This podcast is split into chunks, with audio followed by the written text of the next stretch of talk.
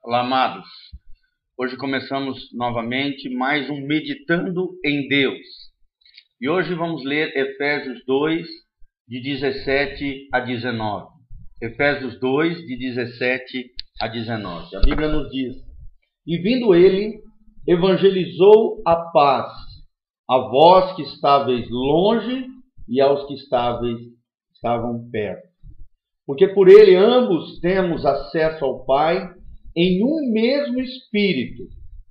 Assim que já não sois estrangeiros, nem forasteiros, mas concidadãos dos santos e da família de Deus.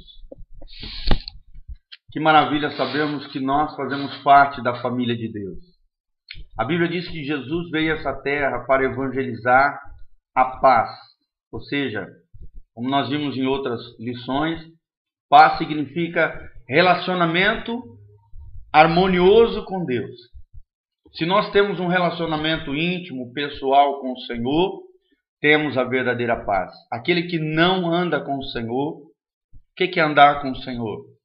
É confiar no Senhor, crer na Sua obra redentora, crer que tudo aquilo que Ele diz na Sua palavra é o melhor de Deus para nós. E aqueles também que obedecem ao Senhor, esses são aqueles que andam com Deus. Esses são aqueles que têm paz com Deus.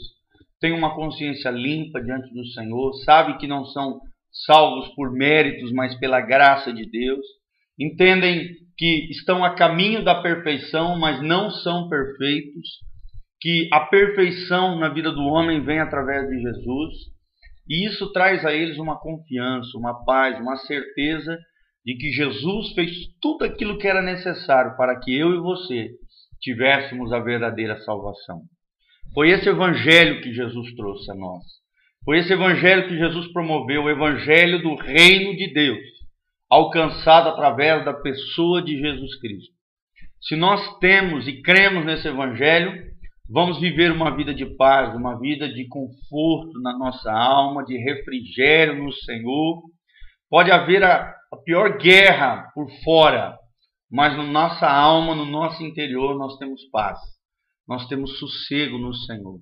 Você pode estar passando por o maior problema da sua vida, na parte externa, externamente, ao seu redor. Mas se você estiver no Senhor, a paz de Cristo, que excede todo entendimento, estará no seu coração e na sua vida. A Bíblia diz que Jesus veio trazer esse evangelho de paz a nós que estávamos longe e os de perto. E é interessante pensarmos nisso, quer dizer, alguns estavam já perto de Deus, né? outros já estavam mais longe. Nós vemos isso na, na medida em que a pessoa né, é, é, tem maiores índices de iniquidade, de pecaminosidade. Nós sabemos que tem gente que falta pouca coisa, faltava, na verdade, falta o detalhe de entendimento da graça de Deus, da bênção de Deus. A gente até brinca como pastores, que a gente olha para algumas pessoas e fala, poxa, aquele cara é quase crente. Claro que do ponto de vista de Deus não existe, ou é crente ou não é. Mas o cara realmente já vive uma vida praticamente, é, é, é, com, às vezes até sem saber obedecendo alguns princípios, pelo menos os principais princípios de Deus. Né, eu creio que quando a Bíblia está falando isso aqui, os de perto e os de longe, está falando disso. Fala daqueles que já estão próximos, por quê? Porque às vezes já estão colocando em prática os princípios de Deus. Falta apenas um detalhe, que é o quê? Abrir o coração e receber Jesus, entender o ato da graça, entender a obra da cruz de Cristo, a ressurreição. Esses eu creio que são os que estão de perto. E aqueles que estão de longe são aqueles que realmente vieram para Deus numa situação mais catastrófica, mais caótica, de iniquidade extrema. Mas também Deus os ama, Deus os quer alcançar. Né? Pessoas às vezes que vêm de grilhões, de vícios, de promiscuidade extrema, de, de, de vida corrupta, é, é, é, em altos índices de iniquidade, de maldade, né? assassinos, situações assim que aos, aos olhos até dos homens da sociedade, são situações, é, é, são pessoas que aos olhos humanos não mereceriam a graça e a misericórdia de Deus. Esses eu creio que são os de longe, que a Bíblia está falando aqui.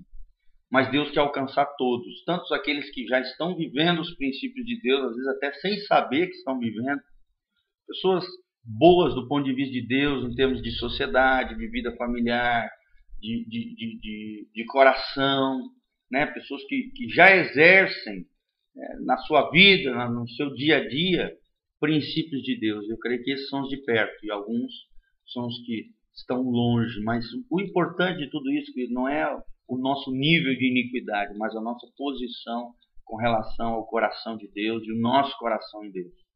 Acho que é isso que Jesus está passando aqui, né? Quando Paulo fala de longe e de perto. Não importa se você está longe, não importa se você está perto, importa é que Jesus pode te salvar, Jesus pode te restaurar. E por ele, por Jesus, nós temos acesso ao Pai, a Bíblia diz. Pelo Espírito, ou seja, através do Espírito Santo, nós temos acesso ao coração de Deus, ao próprio Deus Pai, Criador dos céus e da terra. Ou seja, quando nós oramos em espírito, como nós adoramos em espírito, nós entramos nesse corredor, nesse, nesse, nesse livre acesso da presença de Deus, do coração de Deus, tudo isso pelo Espírito Santo de Deus. Somente, queridos, aqueles que têm o Espírito Santo têm esse acesso ao coração de Deus. Somente aqueles que têm Jesus no coração têm a chave que abre a porta do reino de Deus e que te dá livre acesso ao trono da graça de Deus pelo Espírito Santo de Deus. A Bíblia também diz que nós não somos mais estrangeiros, ou seja, estranhos aos olhos de Deus. Não, mas nós somos santos santos, concidadãos dos santos, ou seja, fazemos parte daqueles que são separados. A palavra santidade significa isso, separação, consagração, consagrados, separados com um propósito. Sermos famílias de Deus, sermos filhos de Deus. Que coisa maravilhosa isso, saber que através de Jesus, eu e você, fazemos parte da família eterna de Deus. O eterno propósito de Deus é esse: é ter uma grande família de muitos filhos semelhantes a Jesus. Será que você tem sido cada dia mais semelhante a Jesus? Será que as pessoas veem Jesus em você? Será que você tem essa convicção de que você é santo, ou seja, separado, tem se consagrado, tem buscado o Senhor, tem buscado a face do Senhor, tem procurado obedecer os princípios de Deus e confiar na graça de Deus? nas bênçãos da salvação de Deus sobre você, querido. Se você tem vivido dessa maneira, não como estranho, não como estrangeiro, mas como um cidadão do céu na terra. A nossa cidadania celestial começa aqui, na terra, agora, aqui e agora, através de atitudes práticas, de um coração entregue totalmente a Deus, de uma vida devota, de uma vida consagrada, de uma vida piedosa, diante do Senhor, diante desse Deus maravilhoso que te ama e que te chama para fazer parte da família de Deus. Santidade não é um acessório na vida do crente. Pelo contrário, a santidade é o alvo do crente. Sem santidade ninguém verá o Senhor. Sabe, a Bíblia diz que só será cidadão do céu aquele que tem um coração puro. Estes verão a Deus. Por isso precisamos buscar do Senhor e falar como o salmista: Senhor, sonda-me, Senhor, vê se há em mim algum caminho mau. Guia e guia-me pelo caminho eterno. A minha oração é essa: que possamos entender tudo aquilo que Jesus fez para promover a paz de Deus ao coração do homem. Entender que, mesmo se você estava longe ou perto, Jesus pode te alcançar, Jesus te alcançou se você já é filho de Deus e através do Espírito de Deus, nós temos livre acesso ao coração do Pai, ao coração de Deus, ao trono da graça. E entendemos que já não somos estrangeiros, já não somos estranhos a Deus, mas somos cidadãos dos céus, cidadãos dos santos e família eterna de Deus. Que Deus te abençoe, que você viva nessa dimensão de fé, de bênção, de graça divina e seja alguém que vá realmente agradar o coração de Deus, trazer alegria ao coração do Pai, como filho de Deus e como amado do Senhor. Esse é meu desejo, que Deus te abençoe, em nome de Jesus.